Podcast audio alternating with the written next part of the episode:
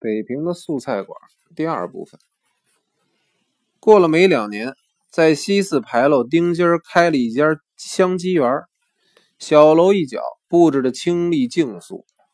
虽然格局小了一点可是几案陈设都经过高明人士指点，出尘高雅，苍浑脱俗。掌灶的大师傅是什么出身，虽然不得而知。可是脾气特别的尬，只供小酌，不办宴席。据说这位大师傅是位虔诚的佛弟子。他说：“灵窑真传罗列满前，已经有乖天河。明明是素菜，愣要起个荤菜名字，都是什么鸡鸭鱼翅的，实在太罪过了。”他有几盘素菜做的非常够味儿，一个是冬菇扒发菜，别的素菜馆。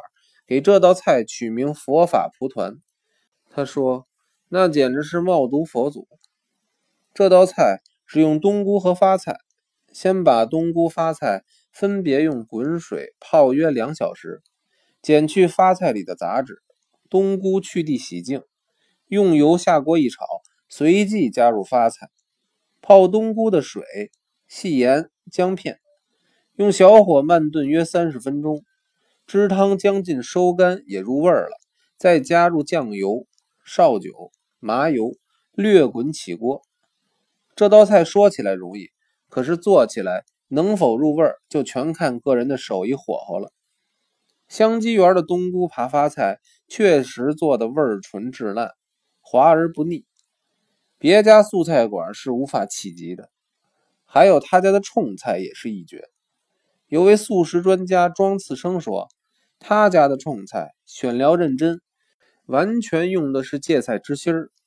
风干的时候是在楼上平台上晒，竹篦子上还要盖冷布，所以特别的干净，而且辛辣，冲味也能恰到好处。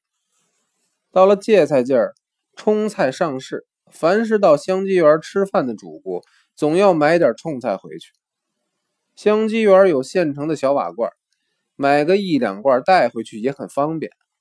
这个馆子以平易诚实来号召，一直到抗战前夕还开得欣欣向荣呢。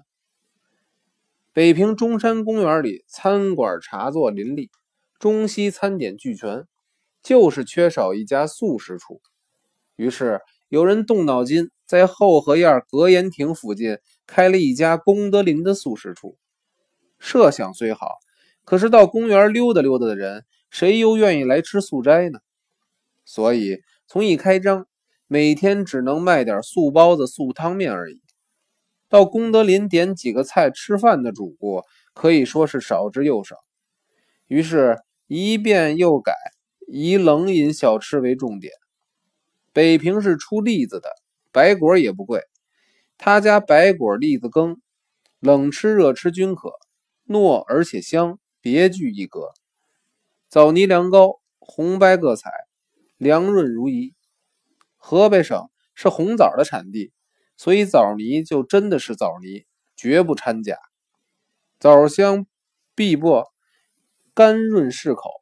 还有一样甜食，也是别处没有的。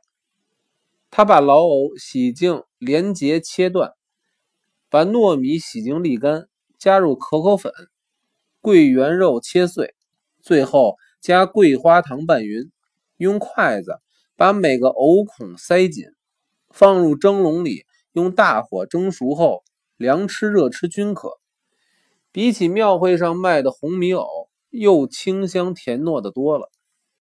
那种可口糯米藕似乎颇受友邦人士的欢迎，有好些欧美的男童女娃一进公园就直奔后河。跑到功德林先吃一颗糯米藕再说，可能藕孔有口口味道，才能适合他们的胃口吧。公园里的游客是夏天人多，冬天人少。功德林也就夏天开张，冬天收市，一年只做六个月，生意如何能长久维持呢？久而久之，到公园想吃口口藕就变成沉寂了。北平有一个时期几乎没有素食馆，吃素的朋友只有到各大寺庙才能吃到真正的素菜。东安市场稻香村楼上的森龙，不但卖中菜，而且卖西餐。后来在三楼辟出一部分，专门卖素菜，并且另设厨房，表示是真正的净素。他家办的素席菜名可就大大的不同了，有用粉丝做的三鲜鱼翅、糖醋素牛肉、素烧蹄筋儿、水晶鱼等。总之，一切素都离不开豆腐、豆腐干、豆腐皮儿、粉皮儿、粉丝、洋芋、冬菇一类的东西。可是技巧横出，赤枣菖蒲，其鲜美适口，并不多让。森龙还有一样拿手菜，叫做醋溜石耳。等闲客人去小酌，点这菜，他准回说没预备；要是成桌的酒席，他才把这道菜列在菜单子里头呢。因为石耳是江西庐山特产，采购固然困难，而且知者不多。最初是陈散元先生约了几位研究禅宗的师友到森龙吃素斋。石耳是散元先生自己带来的，哪知森龙做出来的比陈府做的更爽脆适口。从此，一般老饕就把醋溜石耳列为森龙的拿手菜。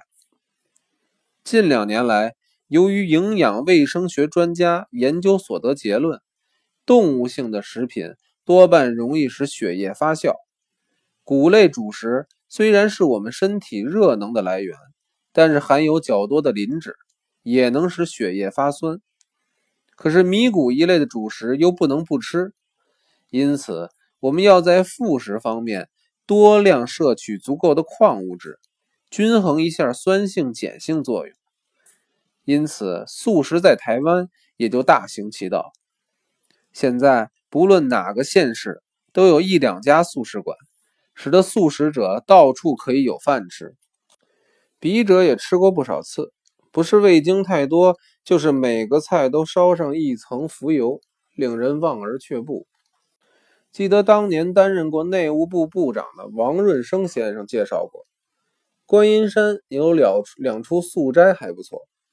若干年总想去趟观音山，可是尘冗太多，总走不开。将来一定要找个机会去尝尝台湾的好素斋。究竟是个什么滋味？